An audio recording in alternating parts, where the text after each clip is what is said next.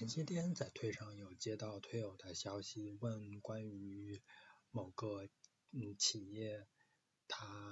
有财报舞弊的情况，然后他们现在已经开始互相告状了，嗯，公司告会计师，会计师又要反告公司，然后那么到底这一团问题之中，谁要负对投资者的损害的责任呢？我们今天就开始讲这样一个问题。那么书接上回，我们讲过了商团治理。那么商团治理的本意就是要保护投资者的利益的。那么投资者通过委任一个强大的董事会进入这个呃公司的治理层，然后呢，他就可以去管住那些公司内部的管理专家，然后责成他们去把事情做好。同时呢，这些管理专家也需要把他们的每年的业绩制作成财报，然后报告给股东。那么呢，这一个财报是这些管理专家来做的。那么管理专家肯定有他自己的动机来去把财报做的尽可能好看一点，符合他自己的利益。所以说呢，我们就需要一定的措施来去保证这个财报不是他们想怎么做就可以怎么做的。那么我们就要开始谈在其中的会计师的角色。嗯，我们嗯所说的会计师，他们其实能做的工作是非常之多的，不只是说在企业里面做簿记，而且还有很多会计师被称作外部会计师。外部会计师是什么呢？就是他们不在公司里面，他在会计师事务所里面工作。一方面呢，他们可以提供非见证业务。也就是给企企业提供一些嗯方案啊，或者说是特别是税税收相关的筹划方案，或者说管理相关的方案。那么也有一些会计师，他主要做的是非方案性质、非的专门的见证性的业务。那见证性业务是什么呢？是企业的管理层编制一些文件，然后把这些文件交给会计师。然后会计师呢，就要对这个文件来发表他们的意见，嗯，发表不同的意见之后，那么把这个会计师的意见的报告和企业给他们提供的报告合并在一起，再提供给第三方，特别是投资人来看，这就是见证业务。见证业务中最重要的就是审计业务。啊，它跟审阅什么区别呢？审阅是会计师只是形式上看一下文件，而审计是会计师真的要到现场去验证每一个事情啊，在财报上写的都是存在的。嗯，那么回来我们就要看这样一个整体的流程了。从 CEO 和 CFO 开始，他们要负责编制财报。那么 CEO、CFO 负责的编制财报是什么意思呢？不是说他们要去每一笔的账就要他们自己来记，他们负责去设计和实施一套系统，然后这些系统包括什么呢？包括人，包括内部控制制度，也包括啊软体 ERP 之类的这些软体，然后这些在一起啊，当然包括硬体，然后。把这些全部综综合在一起之后，他们能够提供出来的就是编制好的财务报告，嗯，以及他们要提供相应的账簿作为证据。同样的呢，会计师也会跑到现场去看，这个时候呢，CEO 和 CFO 就要提供现场协助。当然，也不是他们两个人来提供协助，而是他们所指派的专专员来去进行协助。那么在这些协助之下，会计师就会收集到他们所发表意见所需要的证据，然后呢，根据这些证据，会计师就可以发布审计报告，然后呢，这个审计报告就会附上经审计的财报给股东。那么我们现在就可以很清楚的了解到什么是财务报告，什么是审计报告了。就是财务报告是 CEO 和 CFO 他们自己去描述这个企业做的报告。他们呢要按照会计准则来编制，或者叫做国际财务报道准则来编制。然后呢，他们的目的是为了给阅读者来提供情报，特别是关于这个企业的情报。那么审计报告是什么呢？审计报告是是不直接来描述这个企业的，而是会计师发表的一个意见。这个意见呢是针对财务报告来发出的意见。然后审计报告是要按照审计准则来编制，他们的目的是为了提高财务报告的可信度，因为如果没有经过审计，财务报告是可以由 CEO、CFO 随便来写的，或者说完全依赖于他们的 个人的品质。那么责任是什么呢？责任就是如果这个财报出了问题，就应该是 CEO 和 CFO 的责任，因为他们有义务去诚实来描述他们是如何运营这个企业的，运营的成果是怎样的。然后他们也要有责任去使得这个财报的编制是遵守了会计准则的。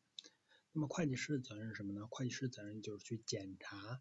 财报的编制是否遵守了会计准则。如果他检查到没有遵守，他就不能说遵守，所以说他的关键点是他不能比他的错报更轻，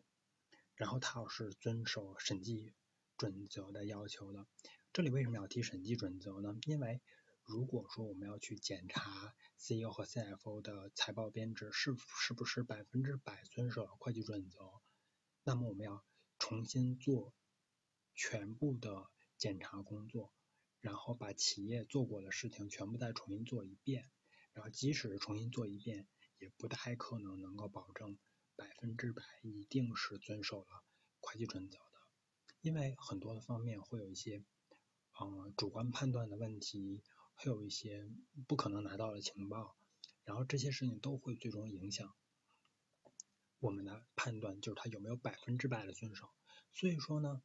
保证百分之百。的成本是非常之高的，于是，嗯，就有这样一个问题了：审计到底是做什么？审计是公务员吗？审计不是公务员，审计是经商。我们要经商的很重要的一点就是，不要去花比收益更高的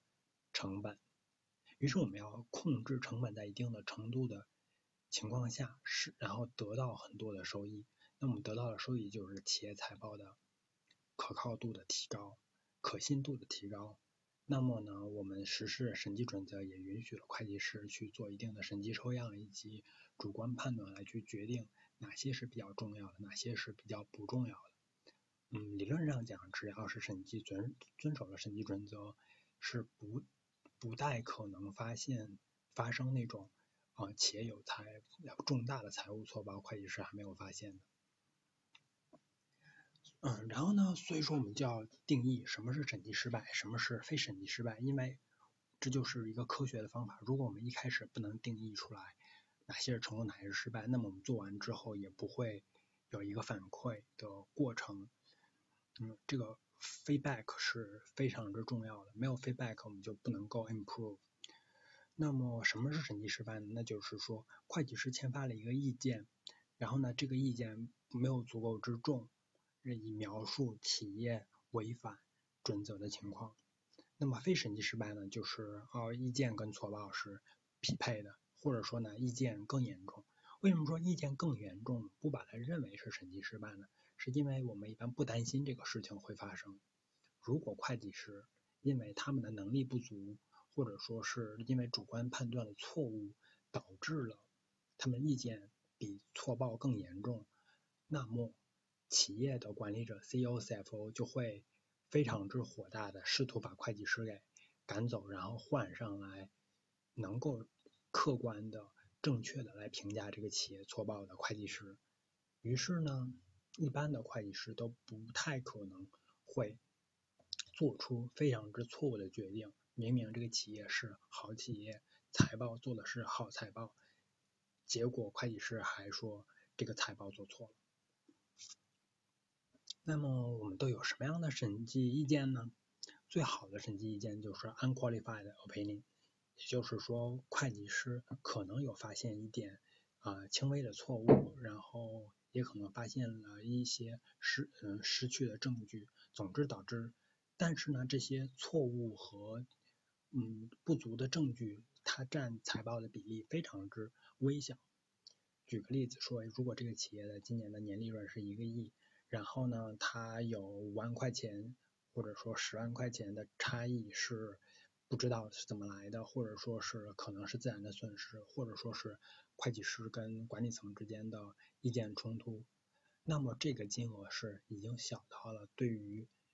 嗯阅报表的阅读者没有任何的影响。哦，企业都已经盈利一个亿了，谁在意那五万块钱呢？那么这种情况下，会计师就会发表一个 unqualified opinion，也就是无保留的意见。那么，现比这个更重的呢，就是保留意见。我们先跳过保留意见，我们先说否定意见。否定意见是什么呢？是会计师获得了证据，证明企业存在严重的错报。然后这个错报有多严重呢？这个错报的严重，要么是全报表性质的。要么是单一错报会导就已经能够导致，嗯、呃，阅读者没有办法正确的理解这个财报了。那么在这种情况下，会计师就要就会有很有底气的来说，我们认为他们没有按照财报准则的要求来去编制，这就是否定意见。否定意见是很少会真正发现的，因为一般的否定意见都会在意见发出之前，企业会试图去。修改它的财报，以使得否定意见不会被发出来，因为实在是很严重。一旦是发表了否定意见，就等于企业今年的财报，嗯，做了也跟没做没有太大的区别，因为没有人会信他。那么，但是有一些错报呢是没有那么大。举个例子，企业可能呢有一有一个房产，它既可以分分类为厂房，也可以分类为投资性的房地产。那么在这种情况下，可能会计师跟企业之间的观念就不一样。会计师认为是厂房，企业认为是投资性的房地产。那么在财务报表上就会有一个分类的错误。那如果这一个金额它不是那么之大，虽然说它有一定的，它有有很大，它如果说这个错误真的给到投资者来看，投资者会被误导。但是呢，如果跑扣除这样一个情况，我们来看它财报的其他的部分，它现金会不会有影响？没有影响。它的总利润呢？它的总资产呢？它的负债呢？都不会有影响，因为它只是一个资产内部，而且是长期资产内部的分类错误。那么遇到这种情况，会计师就可能会选择出一个保留意见的报告。会会计师就会说：“OK，对于这个资产这一块厂房的分类，我们。”并不认同企业的做法，但是除此之外，财报是可以阅读的。那么这样一个意见就会使得，呃，审计意见并不是非黑即白的，就会嗯给大家提供更多的情报。那么还有一种情况是什么呢？是会计师没有办法获得充足的证据，也就是说，既不能知道这一个事情是对的，也不能知道这个事情是错的。举个例子说，还是同样的一个厂房，企业声明这是我们的厂房，它的价值是多少钱多少钱。但是呢，会计师就跟他问说，OK，给我们产权证看一下。嗯，企业拿不出来，会计师就说，哦，那请给我们当时你购买这样一个厂房的证据给我们，企业也拿不出来。那么会计师就只能说，嗯，我们我们虽然说我们观察到了企业正在使用这样一个厂房。但是我们不知道这厂房是不是企业的，因为我们拿不到证据，企业不给我们，那会计师就可能选择说我们无法表示意见。如果这个厂房真的影响足够之重大，那么如果它呢影响不很重大的情况下，那会计师可能就会选择嗯保留意见，就跟刚才的情况一样，企业分类为 A，但是会会计师想要拿到它分类为 A 的证据却拿不到。会计师怀疑他可能是会应该分类为 B 或者 C，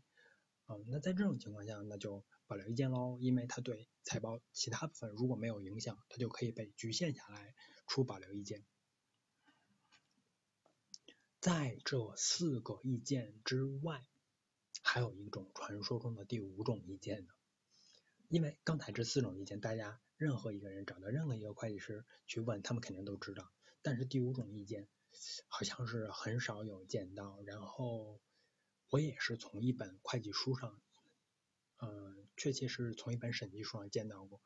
嗯，这种意见呢，其实不算指意见，它只是一个说明，就是如果一个会计师事务所承接了一个业务之后，然后才发现，因为某些承接之后的事情导致他们不再有任何的独立性了。那么他们就要出第五种啊、呃、声明，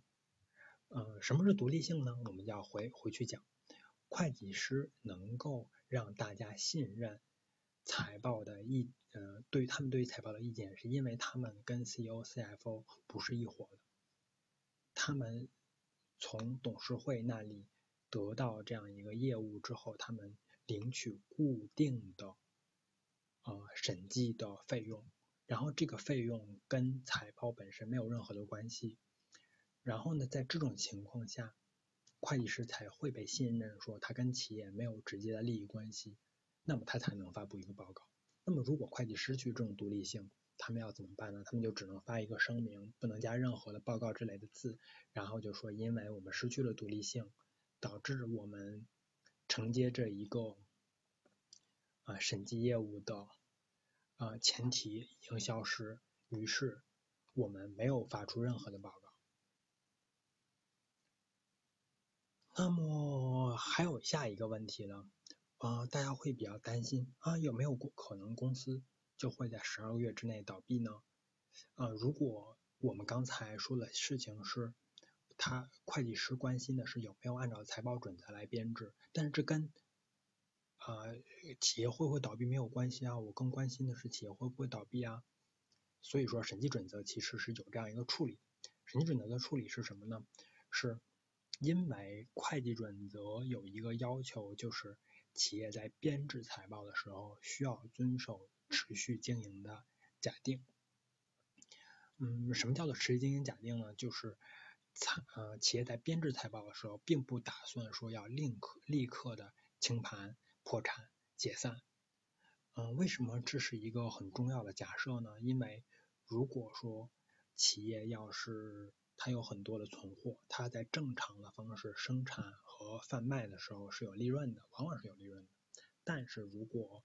突然说企业要清算掉，要嗯解散，那么这些持有的原材料就不可能再被加工、再被卖掉，那么它就只能折价当做手中的废料来把它卖掉。那么在这种情况下，企业的价值就会比正常运营的企业低很多，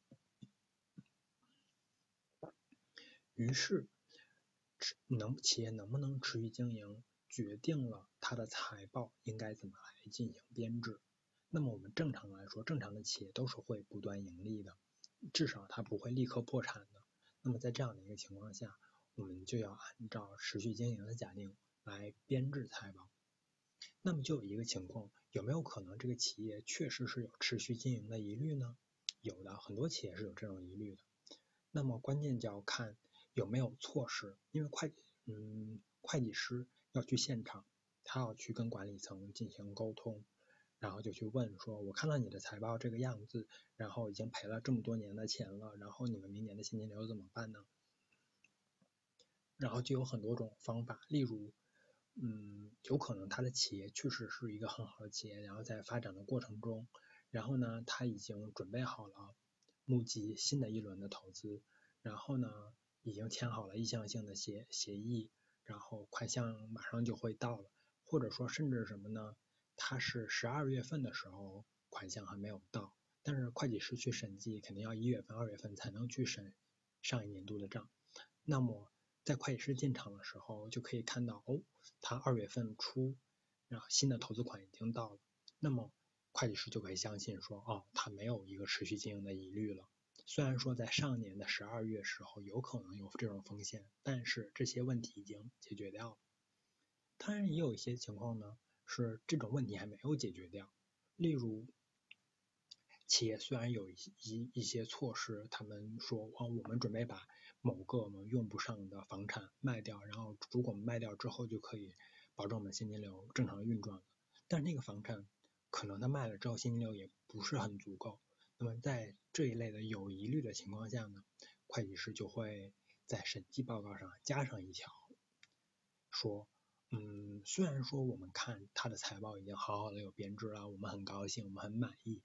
但是我们要提起阅读者注意，这个企业已经有了持续经营的疑虑。那么大家如果看到这样的段落就要小心喽，因为这是。管理层都没有办法来说服会计师去接受他们一定能够持续经营的。那么如果最坏的情况下就是企业根本不能持续经营，那么企业就不能按照普通的财务报报道准则来去编制这个财报了，他们要用不同的方法来编制财报。那么会计师自然也要在自己的审计报告上注明这样一个情况，以免投资者误解。但是大家可能会说，嗯，只有这么少的意见，那会计师做了很多的工作，我根本不知道啊，我们不知道这个企业到底是好是坏啊，只有会计师发表那么哦 yes or no 的一些东西，这很不合适。然后呢，为了解决这样一个问题，最近几年呢，审计准则委委委员会也提出了一个新的方案，叫做 CAM，关键查核事项。那么关键查核事项是怎么回事呢？首先来说，它不是用来代替已经有的情报。我们先说呢，有哪些是已经有的情报？财报本本体是已经有的情报，审计的意见是已经有的情报，还有各种各样的说明段，审计准则允许会计师说的说明段，这都是已有的情报。那在这些情报之外，才是要沟通的关键查核事项。那么大家有可能就要问说，为什么要有这样一个新的啊，听起来很神奇的东西？为什么会计师平时不能多说一点？因为呢，在市场中的惯例是，会计师不要多说话，因为大家都习惯了会计师不多说话的报告是好报告。那么会计师多说一句话，都会让大家对财报产生多余的疑虑，于是。就演化的结果是，会计师就很少说话，能不说话就不说话。所以说，如果要非要让会计师来说话，就必须要从准则的角度上重新修改，然后提出，嗯，会计师需要把他们跟董事会沟通的这些情报的一部分之中比较重要的，同列在审计报告当中，然后让投资者也能看得到。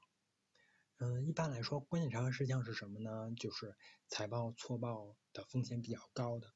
领域，以及会计师是怎样来核实的。还有呢，就是高度依赖于管理者判断的，会计会计师又是怎样确认的，以及一些其他的关键事项。那么，什么是错报的高风险领域呢？嗯，大家就可以理解说，有些企业的某些的呃领域。很难被客观的记录下来，然后或者说呢，它的舞弊的可能性是非常之高的。举个例子，我们说餐饮行业，如果是大量的使用现金，那么现金是没有办法去查询的，很难知道这个现金是真的从顾客里收来，顾客手里收来的，还是用其他的方式拿到企业里来用来舞弊的，是不是洗钱，这就很难知道。所以说，现金往往是属于。错保的高风险领域，但是如果这一个企业它几乎不收现金，它都是走银行，那么这就不是企业的财财报的错报的高风险领域了，这就不需要去沟通了。会计师就要对这一些的呃问题来进行评价，然后去识别出高风险的领域，然后告诉他的股东，我们是怎样来去解决这样一个问题的。那么还有嗯第二项就是高度依赖管理者的判断。嗯，哪些事情呢？就是一些也是看不见摸不着的东西。举个例子说，某企业他去买了另外一家小企业，因为他认为那个小企业成长会非常之好。然后呢，小企业在账面上只有五百万的资产，然后呢，这个大这个买企业的一方直接掏出去一个亿。那么多的这些钱是什么钱呢？可能一部分是小企业账面的财产的增值，这个一般不会太多，但是也有，特别对房地产常常是会有比较大的增值的。但在房地产之外的那一部分，其实是因为购买者看好这个小企业，也就是在呃会计师上会叫 goodwill。那么 goodwill 这种东西呢，就属于看不见摸不着的，因为它体现的是这个小企业未来的成长空间。那么嗯，会财报准则就会有要求说，企业要每年去检查一下这一个未来的成长的空间有没有减少，要减少，说我们要做减值啊，我们要及时的确认损失啊。但是这个东西就会非常依赖于管理层的判断。那么，呃，会计师也就要需要去检查会计者的和管理者的这个判断是不是呃可靠的。嗯，这些都会构成我们的关键查核事项。那么，我们回到今天的主要的话题，也就是说，到底是怎样进行责任分配的呢？如果审计报告还没有出，然后财报也没有出，只是企业出了丑闻，经营方面的丑闻，那肯定是企业的 CEO、CFO 的责任。